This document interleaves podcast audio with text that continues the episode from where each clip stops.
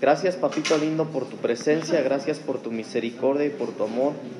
Señor, gracias por el privilegio que nos das, Señor, de estar una vez más en tu casa, Señor, para alabarte, para glorificarte, para bendecirte, Señor. Te hemos cantado, te hemos adorado. Gracias, Señor, por ese gran privilegio que nos das, Señor amado. Ahora, papito lindo, se ha llegado el tiempo de escuchar tu palabra. Yo te ruego en el nombre de Jesús que habilites mis labios, Señor, mi mente, mi espíritu, Señor, y todo mi ser, papito lindo, para que yo pueda ser un vaso útil en tus manos, Señor, y que la palabra que hoy podamos hablar en este lugar, Señor, sea una palabra que fortalezca, que edifique, y que tú puedas ser glorificado, Señor, cuando esta semilla, Señor, venga a dar su fruto, papito lindo. Toda la gloria y la honra son para ti, en el nombre de Jesús. Amén y amén.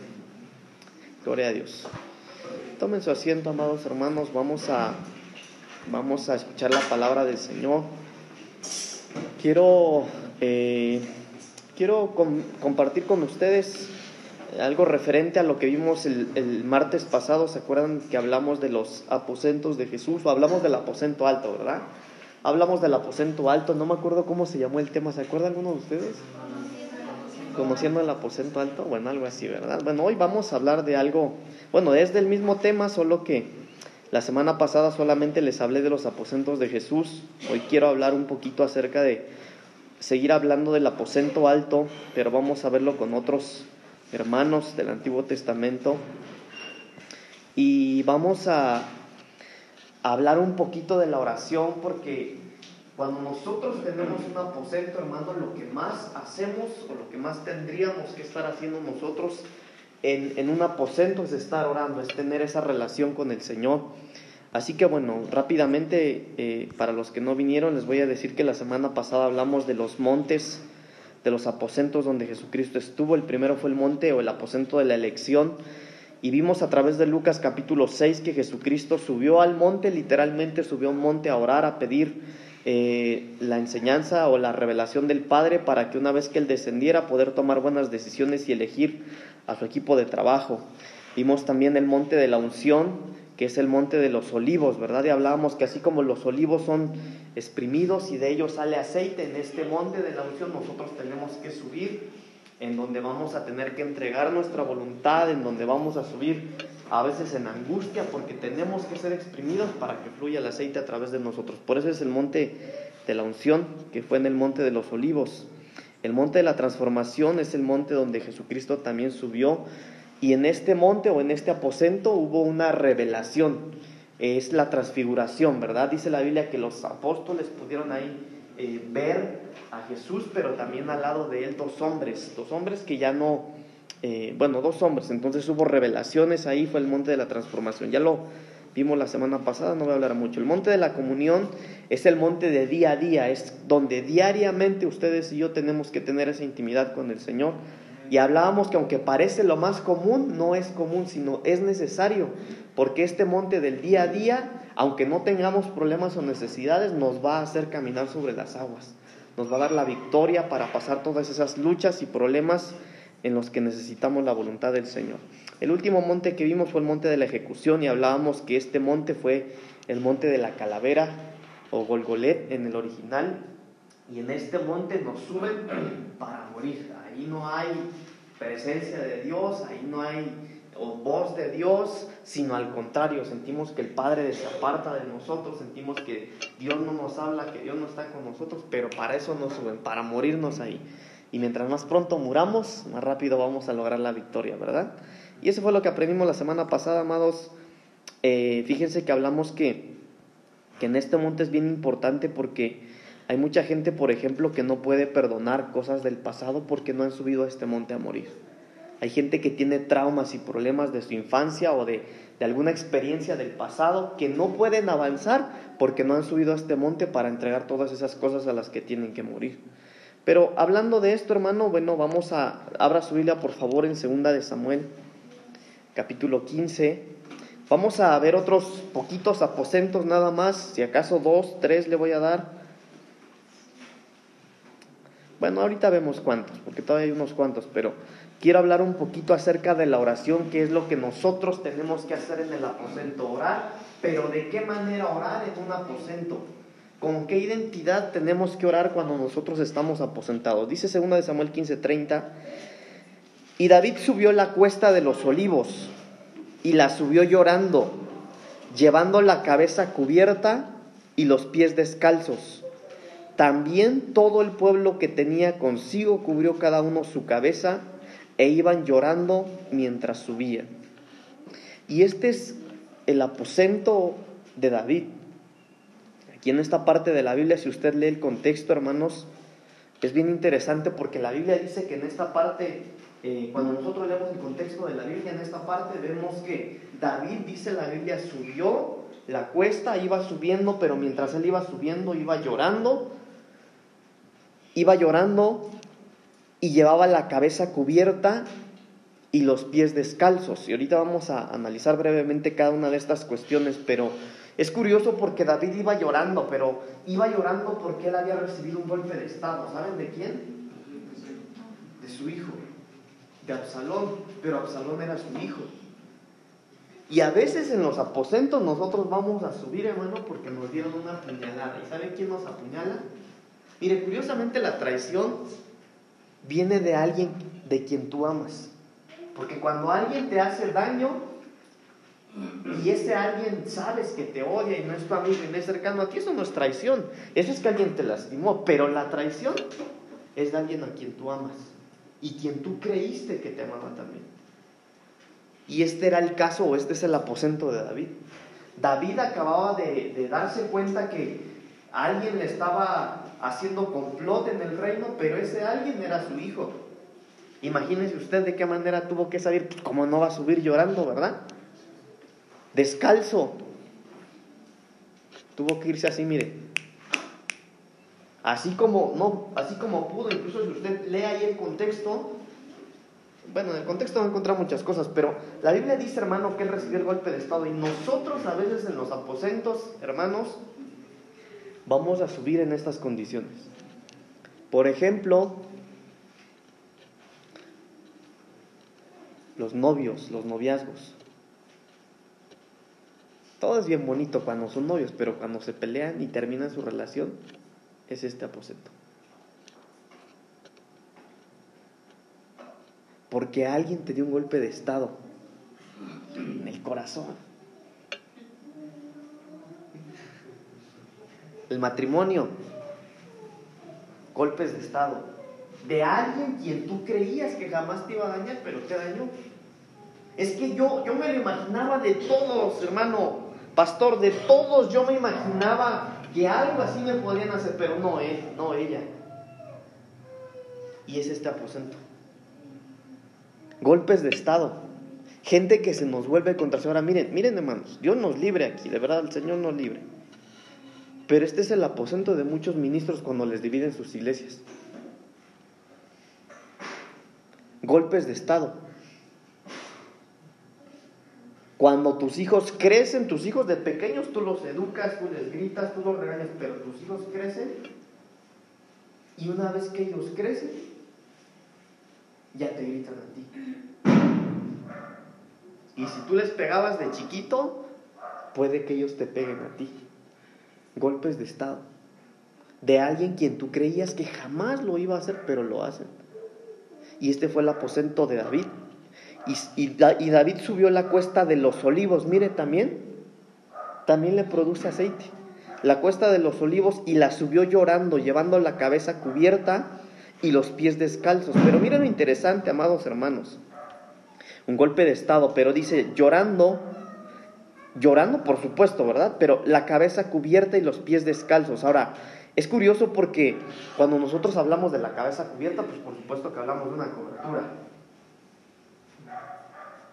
Pero aunque haya cobertura, a veces, mire, cuando dice los pies descalzos, me llama la atención que el apóstol Pablo, cuando está hablando de la armadura del Señor, habla de los pies y dice calzamos los pies. Es decir, están descalzos, pero tú te los tienes que calzar. ¿Cómo se calzan los pies según el apóstol Pablo? ¿Se acuerdan? Y calzados vuestros pies con el apresto del Evangelio. Pero en este aposento, hermano, no hay Evangelio. Aquí es con los pies descalzos. Ahora, miren lo interesante, que este aposento, hermano, es que aunque tú tengas evangelio, que aunque tú tengas zapatitos, estás descalzo. Es esas situaciones, hermano, en donde no importa cuántos versículos de la Biblia te sepas, no te sirve ninguno. En una situación tan difícil que dices, bueno, es que nunca me predicaron de esto, no tengo la menor idea cómo tengo que reaccionar a esto. Nunca en la iglesia, en la escuela dominical o con los jóvenes o, el pastor, nunca nos predicaron de esto. No tengo la menor idea de qué hacer. No importa cuántos versículos me sé, si me sé varias versiones de la Biblia. Acá no hay evangelio. Aquí, aquí estamos descalzos. ¿Cómo no iba a subir llorando, verdad? Pero iba con la cabeza cubierta. A veces ni la cobertura es suficiente. Qué silencio, hermanos. Dios nos libre de estos aposentos. Pero hay algo interesante, hermano, que dice la Biblia, eh, también todo el pueblo que tenía consigo cubrió cada uno su cabeza e iba llorando mientras subían. Entonces él aunque ya le habían hecho un golpe de Estado, él seguía ejerciendo un reinado. Él tenía gente detrás de él. Entonces cuando su gente vio a su líder, a su rey, hermanos, rendido, llorando, los de atrás hicieron lo mismo. Y nosotros, hermanos, tenemos que analizar todo esto, mire, porque en, situaciones así, hermanos, en momentos difíciles, eh, aunque nos querramos hacer fuertes, a veces no podemos. Pero nosotros tenemos que ver quién está al lado nuestro, quién está atrás de nosotros. Porque lo que nosotros hagamos harán los demás. Por ejemplo, sus hijos, sus hermanos, sus padres.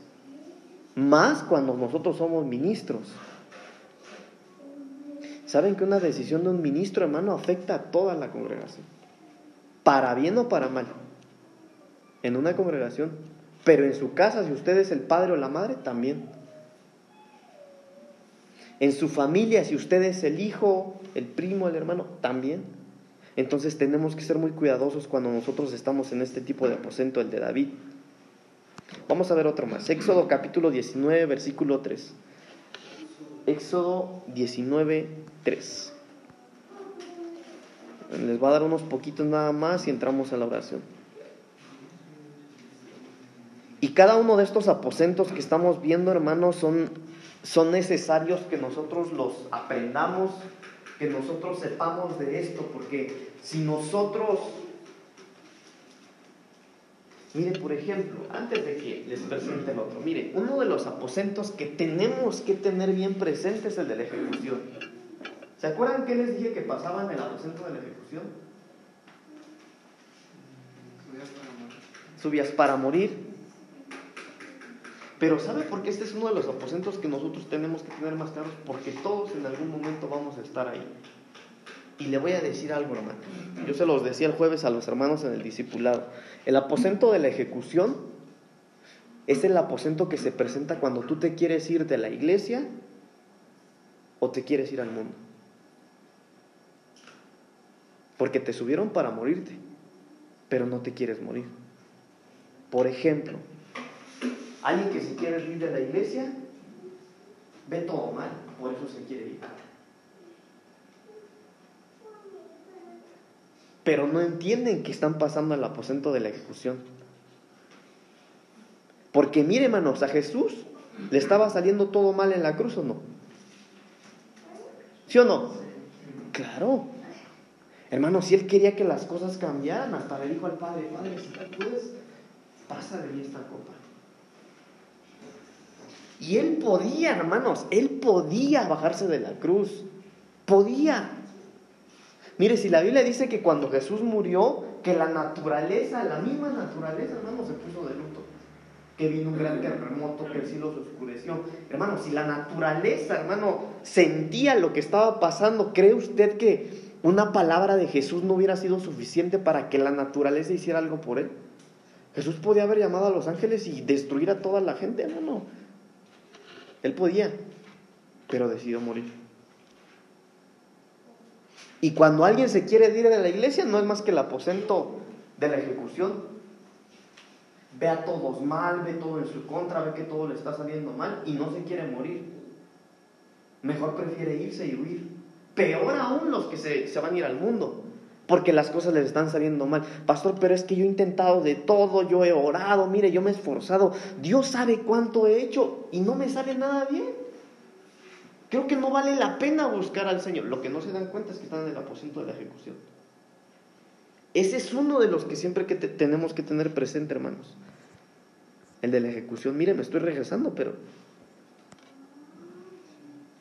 esa es una de las cosas que nosotros tenemos que estar presentes. Entonces, hermanos, amados, si usted un día se quiere ir de la iglesia, si usted un día ya no quiere venir a la reunión de los jóvenes, si usted un día no quiere venir a la reunión de las mujeres, si usted un día ya no quiere escuchar a su pastor predicar, si usted un día no quiere hacer algo, recuerde esto, tal vez es el monte de la ejecución. Y tal vez tú tienes que rendir lo que tú quieras. Y acuérdese, si tú te rindes y mueres en el monte de la ejecución, entonces viene algo bueno. Porque ahí se reconoció el reinado de Cristo. Pero bueno, eso ya lo vimos el martes. Vamos a ver otro. ¿Qué les dije, Éxodo? ¿Qué? Muy bien. ¿Qué dice, hermanos, por favor? Sí, por favor.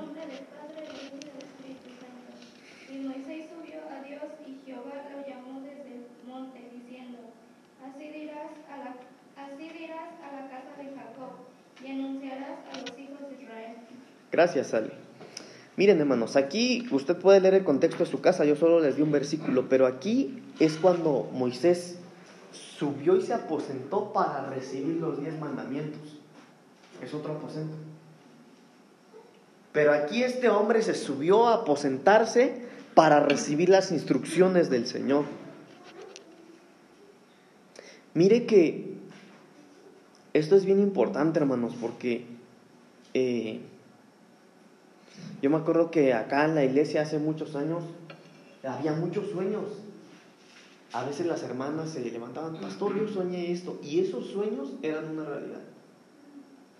Pero era gente que tiene aposento.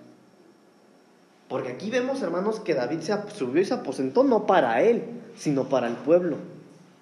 Y Dios le dio los diez mandamientos. Entonces, nosotros, amados hermanos, nuestro aposento es subir y aposentarnos para dar cuentas, para rendir cuentas, también para cuestionar al Señor. Si usted tiene alguna cuestión, si hay algo que no entiende, si, si, hay algo, hermano, que por más que usted ha tratado de leer su Biblia, que le sea revelado, si le ha preguntado al pastor, a los hermanos de la iglesia, ahora dado mucho tiempo y no tiene una respuesta, usted puede subir al aposento y cuestionar. Para eso es un aposento también. ¿Se acuerdan que vimos la semana pasada que en uno de los aposentos de Jesús era, había revelación? Para eso son los aposentos, para que no sean reveladas las cosas. También uno sube para recibir fortaleza. Moisés cuando se sentía mal iba y se aposentaba para recibir fortaleza. ¿Por qué, hermano? Moisés tenía ayudantes, Moisés tenía gente a su alrededor, pero nadie le entendía, nadie lo hacía fuerte. Para eso es el aposento. Vamos a ver otro. Segunda de Reyes capítulo 19, versículo 14. Este es bien famoso. Yo lo he hecho famoso aquí porque ya he predicado mucho de este rey. Segunda de Reyes 19, 14. Y tomó Ezequías las cartas de mano de los embajadores, y después que las hubo leído, subió a la casa de Jehová y las extendió Ezequías delante de Jehová. Bueno, ya hemos hablado mucho de esto, ¿verdad?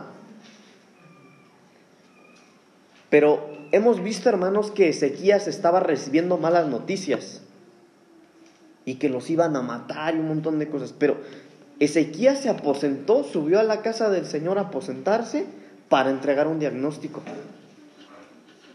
¿Por qué? Porque Ezequías no sabía qué hacer. Cuando Ezequías se dio cuenta, hermano, cuando Ezequías leyó las cartas del rey y se dio cuenta que todo lo que decían las cartas era verdad,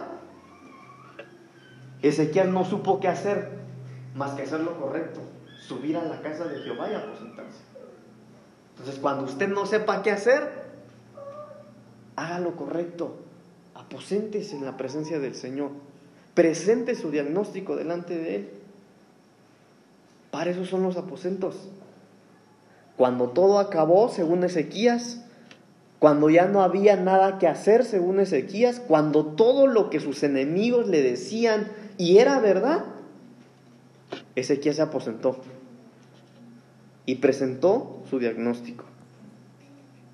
Les doy el último aposento. De este creo que ya lo habló mi esposa en la femenil, así es que no voy a abundar mucho. Pero en Segunda de Reyes capítulo 4, versículo 8 en adelante, está el aposento de una mujer. Sí, Segunda de Reyes capítulo 4, del 8 en adelante, hermanos. Aquí vamos a hablar un poquito acerca de los elementos de este aposento, porque vamos a ver qué elementos hay en este aposento, pero todo eso, todos esos elementos necesitan una, un ingrediente principal. Y el ingrediente principal, ingrediente principal de los aposentos es la oración. Mire lo que dice 2 de Reyes capítulo 4 del 8 en adelante. Aconteció también que un día pasaba Eliseo por Sunem y había ahí una mujer importante que le invitaba insistentemente a que comiese. Y cuando él pasaba por ahí, venía a la casa de ella a comer. Y ella dijo a su marido, he aquí ahora yo entiendo que es que este que siempre pasa por nuestra casa es varón santo de Dios. Yo te ruego que hagamos un pequeño aposento de paredes y pongamos ahí cama, mesa, silla y candelero para que cuando él viniera nosotros se quede en él. Y aconteció que un día vino por ahí y se quedó en aquel aposento y allí durmió. Entonces dijo Giesi a su criado, dijo a Giesi su criado, llama a esta tsunamita y cuando la llamó vino ella delante de él. Dijo él entonces a Giesi, dile, he aquí tú has estado solícita por nosotros con todo este esmero, ¿qué quieres que haga por ti? ¿Necesitas que hable por ti al rey o al general del ejército? Y ella respondió, yo habito en medio de mi pueblo. Y él dijo, ¿qué pues haremos por ella? Y Giesi respondió, he aquí, ella no tiene hijo y su marido es viejo. Dijo entonces, llámala. Y él la llamó y ella se paró a la puerta. Y él le dijo, el año que viene por este tiempo abrazarás un hijo. Y ella dijo, no, Señor mío, varón de Dios, no hagas burla de tu sierva. Mas la mujer concibió y dio a luz un hijo el año siguiente en el tiempo que Eliseo le había dicho. Muy bien. Aquí, hermanos, nos encontramos con otro aposento. Es el aposento de la tsunamita, de una mujer de un, pueblo llamado Sunem. Es, la tsunamita. Pero aquí vemos que esta mujer, dice la Biblia, que eh, conocía a, un hombre de Dios llamado Eliseo. Y que un día le dijo a su esposo, ¿sabes qué? Yo sé que ese es un hombre de Dios, así es que hagamos un aposento para que Él venga y repose en nuestra casa. Entonces, mire, lo, mire la manera en la que esta mujer hizo el aposento para un hombre de Dios. Yo te ruego, versículo 10, yo te ruego que hagamos un pequeño aposento de paredes, paredes. Y, y lo primero que yo veo aquí, hermano, en las paredes, es que tiene que ser algo privado. Cuando hablamos de paredes, hablamos de privacidad. Por eso yo le decía la semana pasada, un aposento, tener un aposento no es de que, ah, bueno, voy a orar un ratito antes de que me vaya a la escuela, voy a orar un ratito antes de que me vaya al trabajo. No, un aposento es programar un tiempo de calidad con el Señor, en donde sea algo privado, en donde no haya interrupciones, en donde tú realmente tengas esa intimidad con el Señor, en donde no te distraigas ni por la televisión, ni por la música, ni por algo como eso, en donde estás dedicándole un tiempo al Señor. Pero una vez que esta mujer le dijo a su esposo, hagamos un pequeño aposento de paredes y pongamos ahí, entonces habló de poner elementos en su aposento. Le dijo, pongamos ahí cama. Después le dijo, pongamos una mesa, pongamos silla y también un candelero para que cuando Él viniera a nosotros se quede en Él. Entonces, mire hermano, me llama la atención que la tsunami también pudo haber dicho, bueno, este, que se quede ahí en el cuarto de, de donde dormimos, nosotros nos dormimos en la sala. Pero ella quiso preparar algo especial para que Él se quedara, para que Él se quedara, no solo para que la visitara, no solo para que fuera a comer, sino para que se quedara. Entonces, cuando nosotros tenemos un aposento, hermanos amados, tenemos que provocar que el Señor quiera quedarse con nosotros. Porque muchos pueden entrar a la presencia del Señor, incluso a veces en la congregación, aquí hermano en el templo, como en nuestra iglesia, el Señor puede venir, visitarnos y se va. Pero qué hermoso sería que Él se quedara, Él se aposentara. Y ese es el objetivo que nosotros tenemos que tener al crear un aposento. Pero ahora veamos esto, amados hermanos.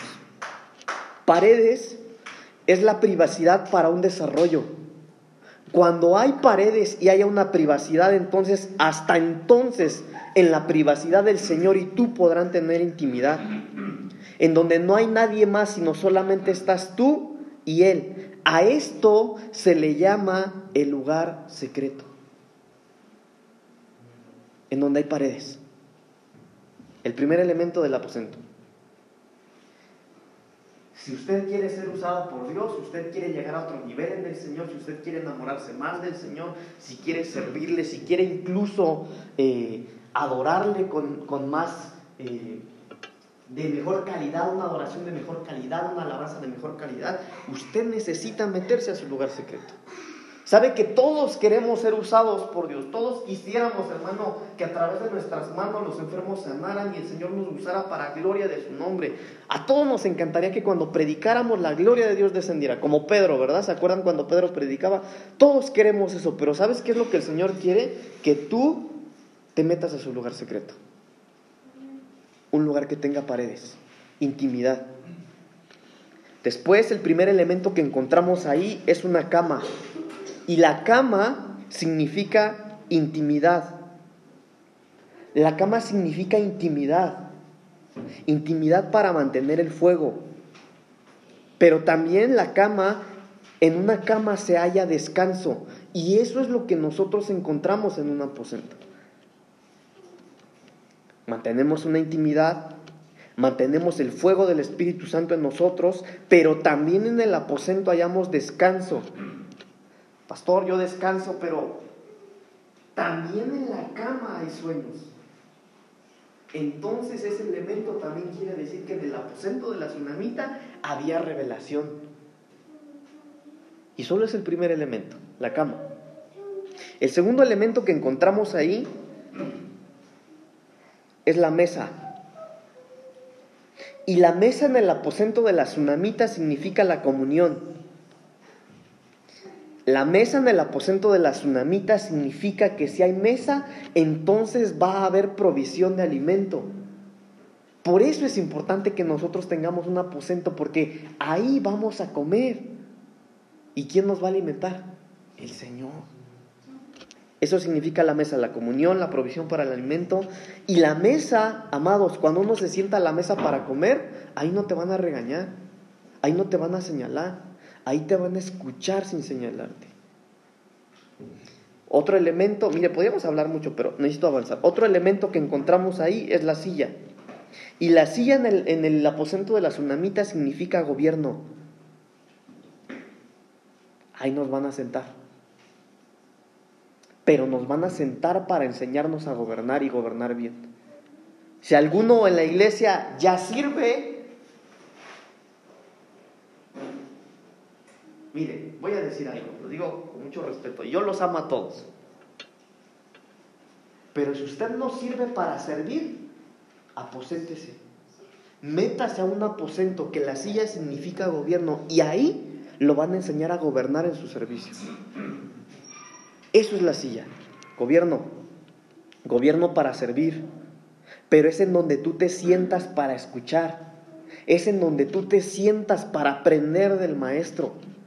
¿Y quién es el maestro? El Señor. Ah, hermano, qué maravilloso. Pero también hay otro elemento más, y ese elemento es el candelero. Y el candelero, amados hermanos, quiere decir que en el aposento de la tsunamita entonces había iluminación. En el aposento nos van a iluminar, porque está el candelero. Y me llama la atención, hermanos, que en el Antiguo Testamento la Biblia dice que, en el, que el candelero estaba en el lugar santo y era lo primero que estaba bajo cobertura. Porque se acuerdan que en los atrios, ahí está el cuadrito, en los atrios ahí estaba, eh, había elementos ahí, pero el candelero estaba en el lugar santo.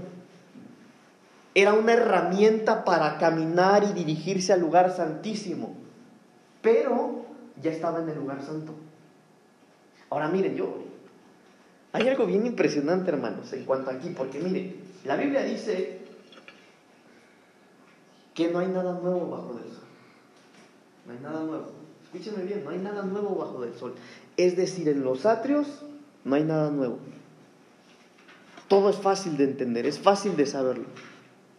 Pero si no hay nada nuevo bajo del sol, entonces bajo, bajo cobertura hay revelación. Si ya no estamos bajo del sol, porque lo que alumbraba en los atrios era el sol, ¿verdad? Y la Biblia dice que bajo del sol no hay nada nuevo. Pero ¿qué era lo que iluminaba en el lugar santo? Entonces ahí sí hay revelación. Ahí sí hay revelación. Estamos bajo cobertura entonces en este aposento. Y se termina la oscuridad. Empiezas a ver. Cuando alguien, hermano, tiene un aposento, mire, eso se ve. Cuando alguien, cuando un hijo de Dios tiene aposento se ve y cuando no también se ve. Porque ya no vives en oscuridad. Hermano, nuestros ojos son abiertos. Pero cada uno de estos elementos, porque no es el tema, hermanos, ya llevo más de media hora y ni siquiera... Pero cada uno de estos elementos, cada uno de estos elementos del aposento de la tsunamita, de los aposentos de Jesús, de David, de todos los que vimos, necesitan el ingrediente principal que es la oración. La oración. Nosotros tenemos que saber cómo orar en un aposento. ¿Sabe que hay aposentos, hermanos, en que nosotros vamos y no hay ni palabras? Solo lágrimas. A veces no hay ni lágrimas, solo pujidos. pero es la oración la que va a provocar el cambio y la respuesta en un aposento. Mire, la tsunamita recibió su respuesta o no, según lo que leímos. ¿Sí? Y recibió algo que ni esperaba, ella ni lo pidió, pero por crear un aposento, el que se aposentó ahí le dijo, ¿qué quieres que yo te haga? No, no, no necesito nada. Bueno, no necesitas nada, pero lo que no tienes te voy a dar. Te voy a dar un hijo. De aquí a un año vas a tener un hijo ahí. Y ella no lo creyó, se le hizo imposible, pero lo recibió. ¿Por qué? Porque era un aposento. Porque era un aposento. Pero mire, vamos a ver las maneras de orar. Hay muchas maneras, pero solamente voy a hablar de algunas. Lucas capítulo 18. En Lucas capítulo 18, versículo 9, voy a hablar... ¿Cómo le, cómo le digo, hermano? Voy a hablarle no de las no de las maneras de orar, sino de... En alguna ocasión aquí les di el tema de, la oración y hablamos de posturas y hablamos de muchas cosas, pero ahorita voy a hablarle de algo diferente. Pero en Lucas capítulo 18, versículo 9, la Biblia habla de dos hombres que estaban orando. Y la Biblia dice, a unos que confiaban en sí mismos como justos y menospreciaban a los otros, dijo también esta parábola.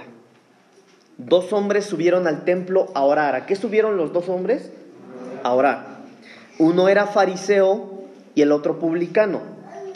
El fariseo puesto en pie oraba consigo mismo de esta manera. Dios, te doy gracias porque no soy como los otros hombres, ladrones, injustos, adúlteros, ni aun como este publicano. Yo ayuno dos veces a la semana, doy diezmos de todo lo que gano. Mas el publicano estando, estando, lejos no quería ni aún alzar los ojos al cielo, sino que se golpeaba el pecho diciendo, Dios, sé, propicio a mí, pecador. Os digo que éste descendió a su casa justificado antes que el otro, porque cualquiera que se enaltece será humillado, y el que se humilla será exaltado. Entonces, en esta parte de la Biblia, hermanos amados, estamos viendo a dos hombres que estaban intentando hacer un aposento. Dos hombres que habían subido a aposentarse al templo. Pero los dos subieron a orar de distinta manera. Ahora, es importante que nosotros aprendamos esto, amados hermanos, porque, miren, hay muchas diferencias. Eh, bueno, voy a tratar de hacerlo práctico para no enredarme mucho, pero, por ejemplo, la Biblia dice que el fariseo oraba puesto en pie. ¿Sí? Eso dice la Biblia. Y los fariseos, hermanos amados, eran gente que tenía conocimiento bíblico, o no bíblico, ellos conocían la ley, ellos tenían la Torah, ellos se sabían lo que era la Biblia en ese tiempo de memoria, ellos tenían doctrina, ellos sabían lo que hablaban, ellos tenían la Torah. Pero oraba en pie. Y como conocía la Torah, como conocía la Biblia, este hombre era legalista. Por eso es que cuando él oraba decía, Dios, yo te doy gracias que no soy como estos. Yo no soy ratero, yo no soy, la, yo no soy como estos, ni siquiera como ese que está hasta allá. Entonces era legalista. ¿Por qué era legalista? Porque él conocía la ley. Y como conocía la ley, sabía que quien no cumplía la ley tenía que morir. O sea que estaba peor. Entonces prácticamente la manera en la que el fariseo oraba es, Dios, gracias porque yo no soy como ellos, que merecen la muerte.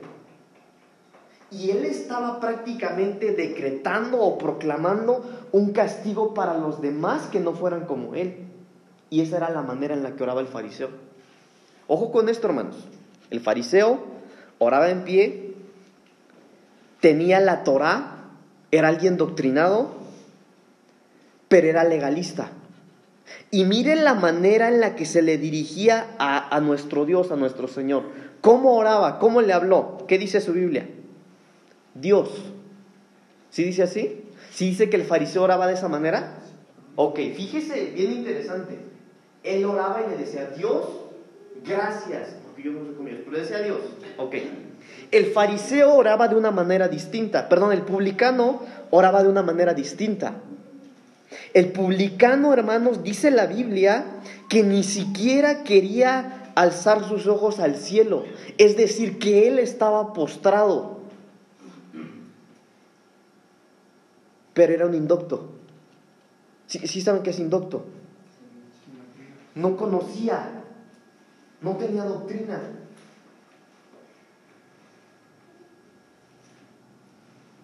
Y los dos subieron a hacer un aposento. Y este inducto no era legalista. No era legalista como aquel que decía, gracias Dios, porque yo no soy como ninguno de ellos, ni como aquel publicano que está tirado allá. No, él reconocía que era un pecador. Pero ¿de qué manera se le dirigió al Padre? ¿Eh? No, no, no, no, no. ¿De qué manera le habló? El, fariseo le dijo Dios, ¿cómo le dijo este? También, también le llamaba a Dios. Entonces, hermanos amados, miren lo interesante, que los doctos y los indoctos, los que tenían doctrina y los que no tienen doctrina, reconocen a Dios.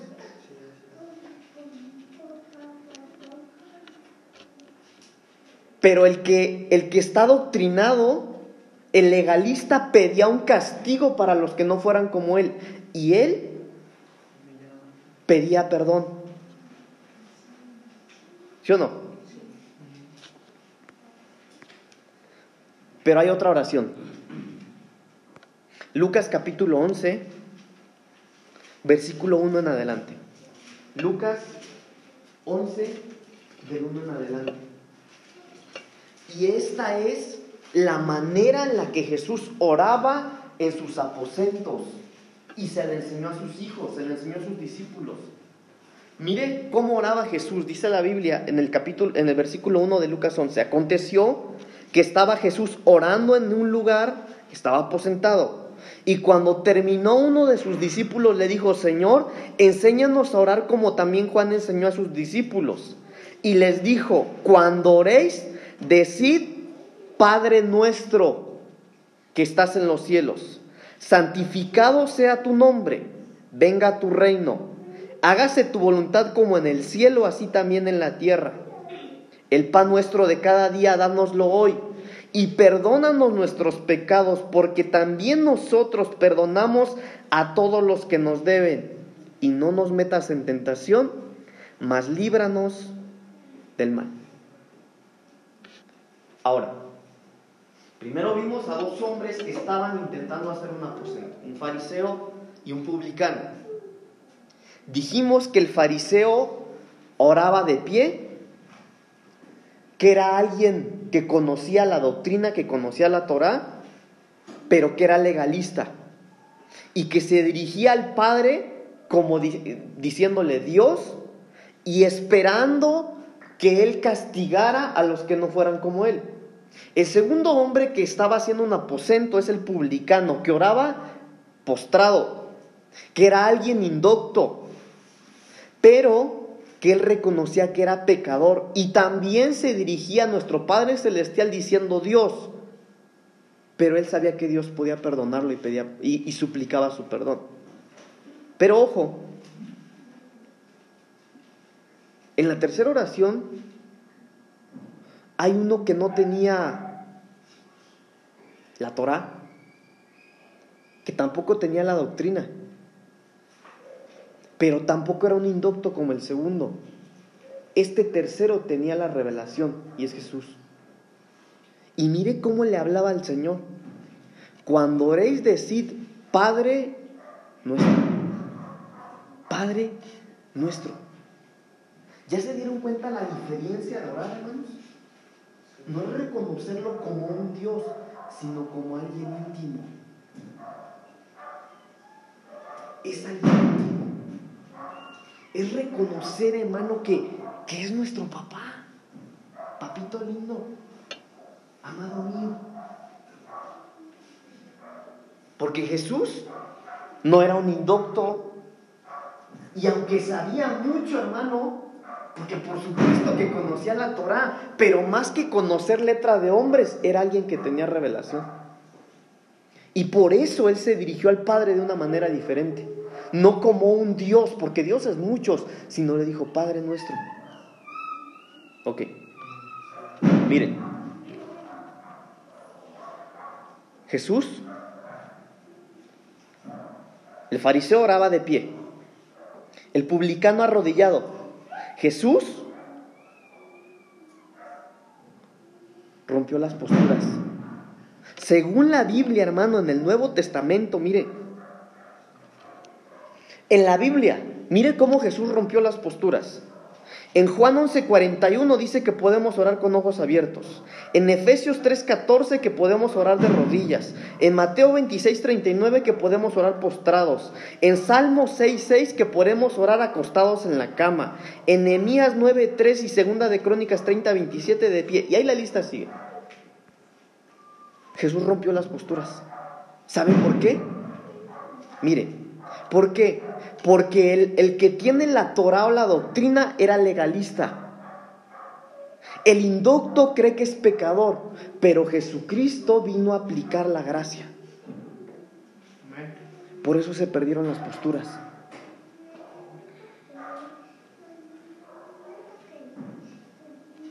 Qué interesante, ¿verdad?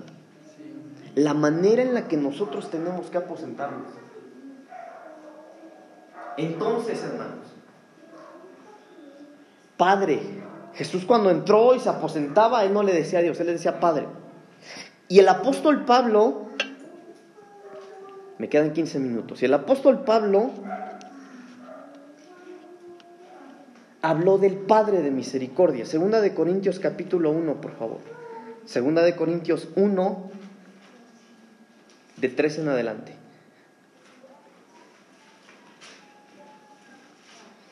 Segunda de Corintios 1.3 dice la palabra del Señor, bendito sea el Dios y Padre de nuestro Señor Jesucristo,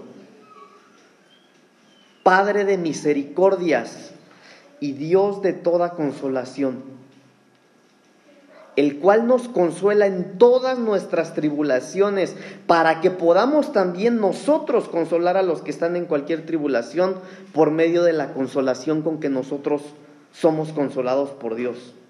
Porque de la manera que abundan en nosotros las aflicciones de Cristo, así abunda también por el mismo Cristo nuestra consolación. Pero si somos atribulados es para vuestra consolación y salvación, o si somos consolados es para vuestra consolación y salvación, la cual se opera en el sufrir las mismas aflicciones que nosotros también padecemos. Y esta es la manera en la que ustedes y yo tenemos que entrar y orar en un aposento, reconociendo a nuestro Padre como un Padre de misericordias, dice el apóstol Pablo, el cual nos consuela en todas las tribulaciones.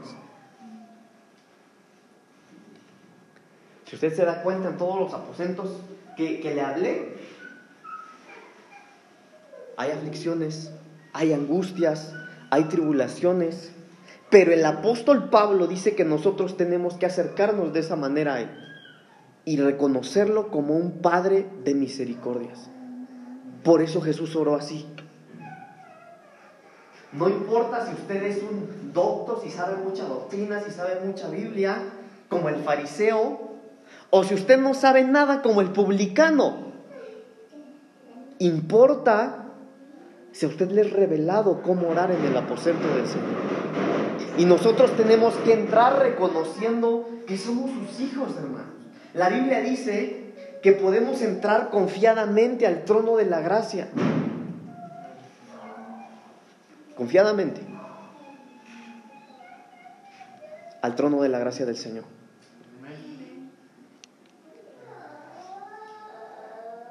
Y esa es la manera en la que nosotros tenemos que orar cuando entremos a nuestro aposento, con toda la confianza reconociendo que Él es un Padre de misericordias. No importa si nos sentimos fuertes o muy débiles, si estamos angustiados, si estamos atormentados, si no tenemos palabras incluso para mencionar, recordemos siempre, hermanos, como dijo el apóstol Pablo, que Él es un Padre de misericordias, el cual nos consuela en todas nuestras tribulaciones. Entonces, cuando usted tenga su aposento, entremos de esta manera ahora. Amén. Póngase de pie, por favor. Y vamos a orar. Gracias a Dios por su palabra, porque Él siempre nos habla, hermanos. Yo quiero decirle que esta predicación, la del martes pasado y la de hoy, hermanos, no que las demás no sea así, pero estas, estas son para ponerlas en práctica, hermano. Estas enseñanzas nosotros tenemos que ponerlas en práctica. Tenemos que ser gente que tiene aposento y cuando nosotros nos aposentemos reconocer que tenemos un Padre de misericordias y que Él consuela todas nuestras tribulaciones. Oremos, Señor, gracias por tu presencia en esta noche, Señor. Papito lindo, yo te doy gracias por tu favor y tu amor conmigo, Señor. Con mi esposa, con mis padres, con mi familia, con cada uno de mis hermanos Señor, gracias porque tú nos permites estar delante de ti, Señor, en tu casa. Señor, gracias por este tiempo de tu palabra, Señor, porque tú nos has hablado en esta noche, papito lindo, acerca de, de la manera en la que nosotros tenemos que orar en nuestro aposento, Señor. Permite, Señor, por favor, que nosotros podamos, como dice tu palabra, entrar confiadamente, Señor, a tu trono de gracia y reconocerte como nuestro Padre, reconocerte como un Padre de misericordias. Señor, yo te pido que esta palabra venga a ser un rema en nuestra vida, Señor. Que esta semilla venga a dar su fruto pronto, Señor, en cada uno de nosotros, por favor. Gracias te damos, Señor, en el nombre de Jesús. Ahora, papito lindo, te suplicamos, Señor, por cada uno de nuestros hermanos que no están en este lugar por todos aquellos que son parte de esta familia, Señor, en donde quiera que estén cada uno de ellos.